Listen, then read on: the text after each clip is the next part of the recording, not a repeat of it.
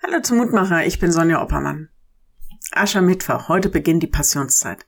Sieben Wochen, vielleicht mit Verzicht auf irgendwas oder sieben Wochen ohne Ablenkung von Gott und von guten Gedanken oder was auch immer. Verwirrend, dass ausgerechnet der Lehrtext heute aus dem Lobgesang der Maria ist. Ein Lied, das sie angestimmt hat, nachdem sie der ungeplanten Schwangerschaft zugestimmt hat. Zugestimmt hat, dass Gott ihr Leben in die Geschichte seines Heils anbauen darf. Maria sprach, meine Seele erhebt den Herrn und mein Geist freut sich Gottes meines Heilands, denn er hat die Niedrigkeit seiner Magd angesehen. Lukas 1, 46 bis 48. Wenn ich diese Zeilen lese, denke ich an Advent und an die Vorbereitung auf den, der da kommt.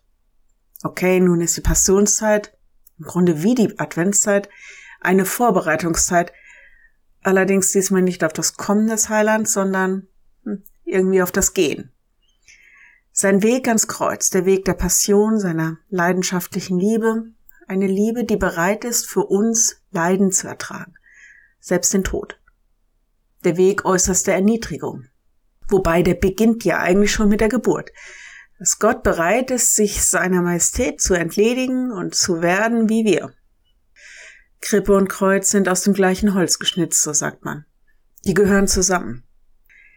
Maria hat damals Gottes Plan zugestimmt. Mehr noch, sie hat das eigene Schicksal abgegeben und gesagt, es ist nicht nur okay, sondern ich bin geehrt und freue mich darüber, dass ich in dieser Weise, meiner mir möglichen Weise, Gott in diese Welt tragen kann.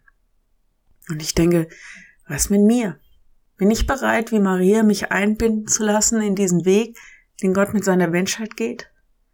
Und kann dieser Gedanke mir vielleicht ein Leitgedanke sein, der mich nicht nur in den nächsten sieben Wochen begleitet, mich vorzubereiten auf das Kommen, Gehen und übrigens auch Wiederkommen meines Herrn? Ich lade dich ein, noch mit mir zu beten. Ja, Herr, die närrische Zeit soll vorbei sein und wir sollen uns für die Passion bereit machen. Nun weißt du jetzt schon, wo uns das gelingen wird und wo nicht. Vor allem wollen wir aber doch bereit werden, deinen Weg mitzugehen und dir nachzufolgen. Gebrauche unser Leben zu deiner Ehre. Hilf uns den richtigen Blick auf das zu finden, womit wir beauftragt und beschäftigt sind. Schenk uns, dass wir wie Maria deinen Weg zustimmen können und lass uns nicht alleine gehen, sondern geh mit uns, egal was auf uns zukommt. So segne uns, die Menschen, die wir lieben und die, mit denen wir es schwer haben. Amen. Ach übrigens, wenn du magst, hilf uns doch den Mutmacher bekannter zu machen. Vielleicht denkst du, das ist was Gutes, dann erzähl's ruhig weiter. Vielleicht ist das auch für andere gut. Morgen wieder ein neuer Mutmacher bis dahin.